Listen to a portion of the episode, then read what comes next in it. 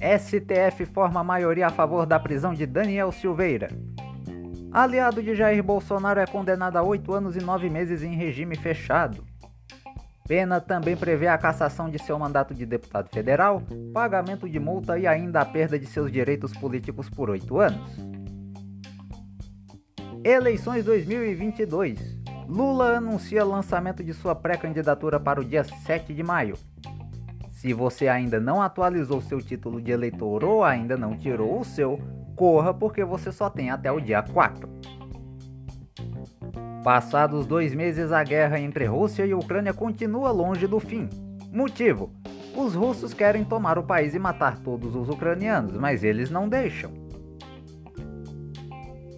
O uso de máscara em alguns locais fechados deixa de ser obrigatório em Pernambuco. Saiba onde permanece a obrigatoriedade e as outras flexibilizações anunciadas pelo governo do estado. Se você ficou até aqui, aproveite e tome um cafezinho com a gente. No ar para todo mundo pelo Spotify, Amazon Music, Apple Podcasts, Google Podcasts, Deezer, TuneIn, Resso e outras 12 plataformas de streaming de áudio, pelo nosso canal oficial no YouTube e a partir de hoje também pela plataforma Rumble. Trazido a você pela Anchor o jeito mais fácil de fazer seu podcast. Baixe agora o aplicativo disponível nas versões para Android e iOS.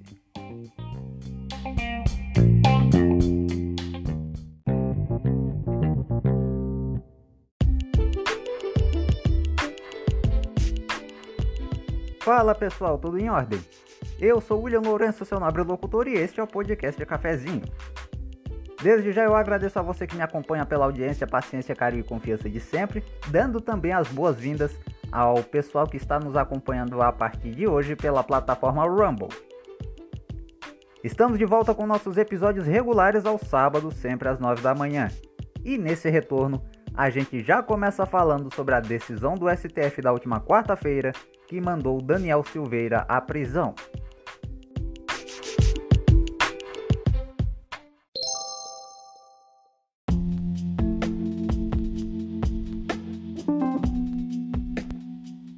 Supremo Tribunal Federal formou maioria na noite desta quarta-feira a favor da prisão de Daniel Silveira, conhecido apoiador do presidente Jair Bolsonaro.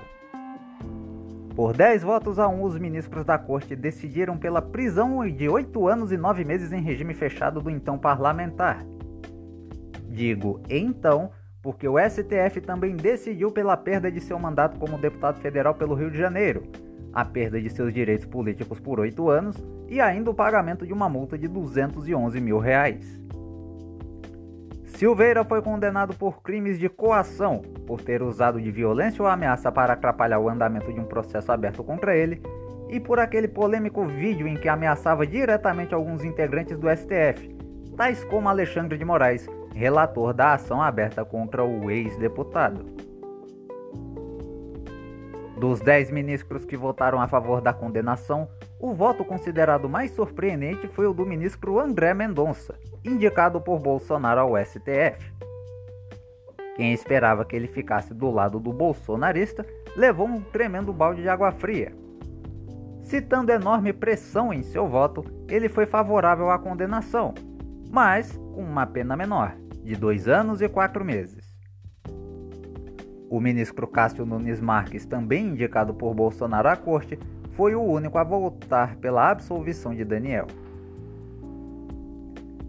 O ministro Luiz Roberto Barroso citou em seu voto a tal imunidade parlamentar, usada pela defesa de Daniel Silveira como pretexto para não ser condenado por suas falas, dizendo que ela não é um salvo-conduto para a prática de crimes e que o Congresso Nacional poderia se transformar em um esconderijo de criminosos. Os demais lembraram que a imunidade parlamentar não pode servir para opiniões que visem ameaçar o Estado Democrático de Direito ou qualquer um dos três poderes. As acusações de tentativa de impedir o livre exercício dos poderes da União e de incitação à animosidade entre as Forças Armadas e o Poder Judiciário foram feitas pela Procuradoria-Geral da República. Essa ação se arrasta desde fevereiro do ano passado quando Daniel Silveira havia sido preso pela primeira vez por publicar um vídeo defendendo o AI-5. decreto presidencial de 1968 que marcou a era mais repressora da então ditadura militar, além da destituição de todos os ministros do Supremo. Um inquérito sobre atos antidemocráticos foi aberto na corte e ele virou réu em abril. Por diversas vezes, Silveira chegou a descumprir decisões judiciais, como o uso de tornozeleira eletrônica, ficando dois dias dentro do prédio da Câmara dos Deputados para não ser pego. Só cedeu porque o ministro Alexandre de Moraes determinou o bloqueio de seus bens e uma multa de 15 mil reais para cada dia que ele não cumprisse essa decisão da tornozeleira. Pela apologia ao AI-5, o Conselho de Ética da Câmara já havia decidido pela suspensão do mandato de Daniel Silveira por seis meses. Só que esse parecer, que ainda precisa ser votado no plenário, não chegou às mãos do presidente da casa, Arthur Lira. E agora, em ano eleitoral, é que esse parecer não vai ser votado mesmo. Daniel Silveira ainda pode recorrer da decisão no próprio STF, mas o presidente Jair Bolsonaro resolveu mexer seus pauzinhos e editou um decreto na quinta, perdoando-o por seus crimes. A graça constitucional, assim como o indulto, é concedida pelo presidente da República. Os presos que recebem essa graça têm simplesmente suas penas perdoadas, decorrentes de juízo íntegro, baseado necessariamente nas hipóteses legais, políticas e moralmente cabíveis, independente da situação de determinada condenação, seja ela em primeira instância ou já com trânsito em julgado. Poderia comentar mais sobre esse caso, sobre a atitude do presidente em tentar blindar seu fiel apoiador, sobre a oposição entrar no STF contra esse decreto, e até falar sobre a nova crise institucional que virá a partir dessa decisão, já que alguns ministros do STF se manifestaram avisando que esse decreto é inconstitucional e provavelmente será derrubado nos próximos dias. Mas como o tempo aqui é curto e ainda tem outras notícias para trazer, eu vou simplesmente reproduzir uma postagem no Twitter oficial do próprio Jair Bolsonaro, datada de 28 de novembro de 2018, onde o então presidente eleito prometeu o seguinte a seus eleitores: Abre aspas. Fui escolhido presidente do Brasil para atender aos anseios do povo brasileiro. Pegar pesado na questão da violência e criminalidade foi um dos nossos principais compromissos de campanha Garanto a vocês, se houver indulto para criminosos neste ano, certamente será o último. Fecha aspas. Repito, essa fala foi em 2018. Enquanto entram os nossos anunciantes, reflitam se ele realmente cumpriu com essa promessa de campanha. O podcast Cafezinho volta em instantes.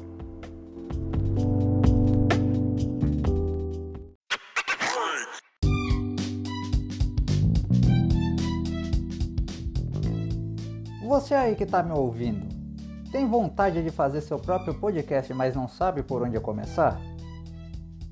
Como fazer, como editar, nem como distribuir? Eu tenho a dica perfeita para você. O Anchor é uma plataforma do Spotify onde você pode produzir seu podcast de uma forma simples e gratuita. Lá você encontra algumas ferramentas de gravação de áudio, um catálogo de músicas livres de direitos autorais que você pode usar como músicas de fundo em seus episódios, pode adicionar sua própria logomarca e o melhor, seu podcast pode ser distribuído em gigantes das plataformas de streaming com alcance mundial, como o próprio Spotify. E ele ainda pode ser monetizado. Tudo isso sem você pagar nada. Gostou? Acesse agora anchor.fm ou baixe o aplicativo nas versões para Android e iOS em seu celular e comece agora. O próximo passo para você ser ouvido por todo mundo começa aqui. Vale lembrar que Anchor se escreve A-N-C-H-O-R. Anchor, o jeito mais fácil de fazer seu podcast.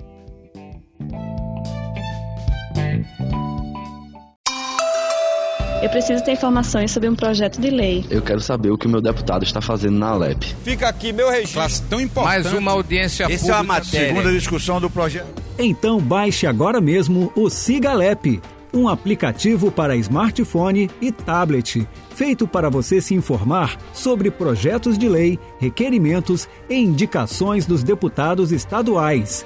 E se você tem interesse em alguma matéria específica, também pode seguir a proposta passo a passo enquanto ela é analisada. O Sigalep é o aplicativo da Assembleia Legislativa de Pernambuco, disponível gratuitamente para iOS e Android. Pode ficar tranquilo, a informação vai até você.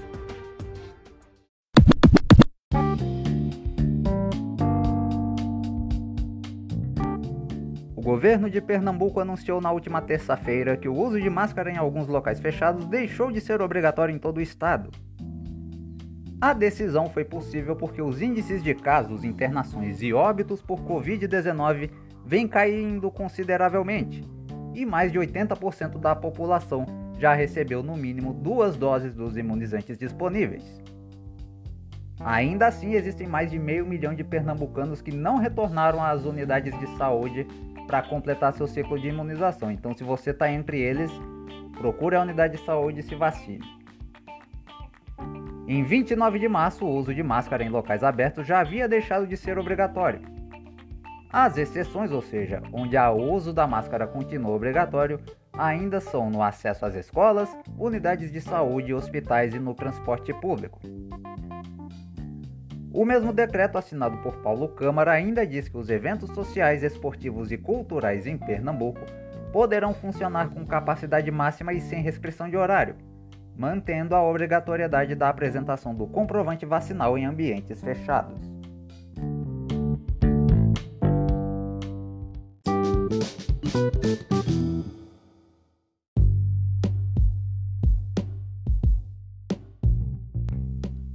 Eleições 2022 O ex-presidente Lula anunciou em seu perfil no Twitter que irá lançar oficialmente sua pré-candidatura à presidência no dia 7 de maio. Seu vice na chapa será mesmo o ex-governador de São Paulo Geraldo Alckmin, hoje no PSB. O petista de 76 anos informou também que após o lançamento começará a percorrer todo o país em campanha. Este anúncio vem num momento em que sua distância para o atual presidente Jair Bolsonaro vem diminuindo em todas as pesquisas de intenção de voto, embora ele ainda esteja um pouco na frente.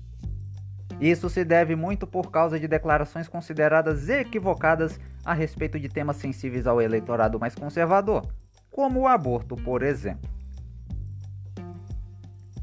Em 2 de outubro, mais de 130 milhões de brasileiros aptos irão às urnas para escolher o presidente da República os novos governadores dos 26 estados e Distrito Federal, deputados federais e estaduais, além dos senadores. Aliás, eu sugiro que você depois escute nosso episódio especial sobre as eleições 2022. Se você nos acompanha pelo YouTube Rumble, o link vai estar na descrição do vídeo. E como o voto no Brasil é obrigatório para quem tem entre 18 e 70 anos, vale o lembrete. Quem ainda não atualizou seu título de eleitor ou ainda não tirou, tem até o dia 4 de maio para ir ao cartório eleitoral de seu município e regularizar sua situação eleitoral, como você vai conferir agora no recado do Tribunal Superior Eleitoral. O que você faz em 4 minutos?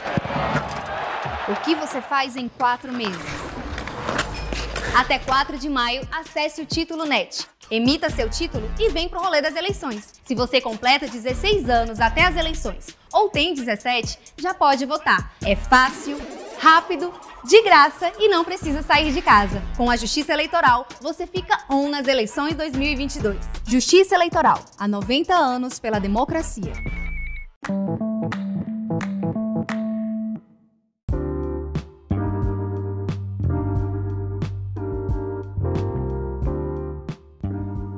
A invasão do exército da Rússia na Ucrânia completa exatos dois meses neste domingo, mas ainda parece estar longe de um fim. Primeiro, porque os soldados de Vladimir Putin continuam dentro do território ucraniano, atacando cada vez mais cidades e mais civis. Por outro lado, os comandados de Volodymyr Zelensky estão recebendo cada vez mais ajuda financeira e militar, especialmente dos Estados Unidos, resistindo aos ataques e até atacando os russos quando podem. A cidade de Mariupol, uma das mais atacadas desde o início da invasão russa em 24 de fevereiro, foi capturada pelo governo russo, assim eles dizem. No entanto, para surpresa de todo mundo, o próprio Putin informou que desistiu de capturar um complexo metalúrgico dentro da cidade, onde estão mais de 2 mil soldados e 120 mil civis ucranianos. Os russos dizem que, embora não tenham entrado, eles estão cercando o complexo. Já os ucranianos dizem que os russos não invadiram porque suas tropas são incapazes de tomá-las por meio da força. Mais de 5 milhões de ucranianos já deixaram o país desde o início da invasão russa. Para mais atualizações sobre a guerra na Ucrânia, acesse nosso site podcastcafezinhooficial.blogspot.com ou assista a playlist especial Guerra na Ucrânia em nosso canal oficial no YouTube. Lá é só pesquisar por Podcast Cafezinho com William Lourenço.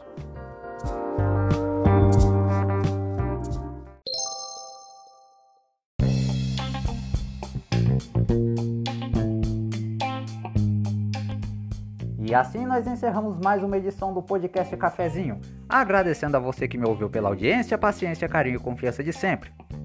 Siga-nos em todas as nossas redes sociais, basta pesquisar por podcast Cafezinho Oficial no Facebook e Instagram, no Twitter pelo arroba podcafezinhowl e ainda no YouTube por podcast Cafezinho com William Lourenço. Aproveite no YouTube, se inscreva no canal e ative o sininho das notificações Assim você não perde nenhuma novidade por lá. Saiba das notícias do Brasil e do mundo, bem como tem acesso às nossas colunas de opinião em nosso site podcastcafezinhooficial.blogspot.com. Próximo sábado, nesta mesma hora e por estes mesmos canais, estarei de volta trazendo informação, opinião, variedades e entretenimento a você aí do outro lado. Eu tô indo embora e a você que fica, um excelente dia e até a nossa próxima edição.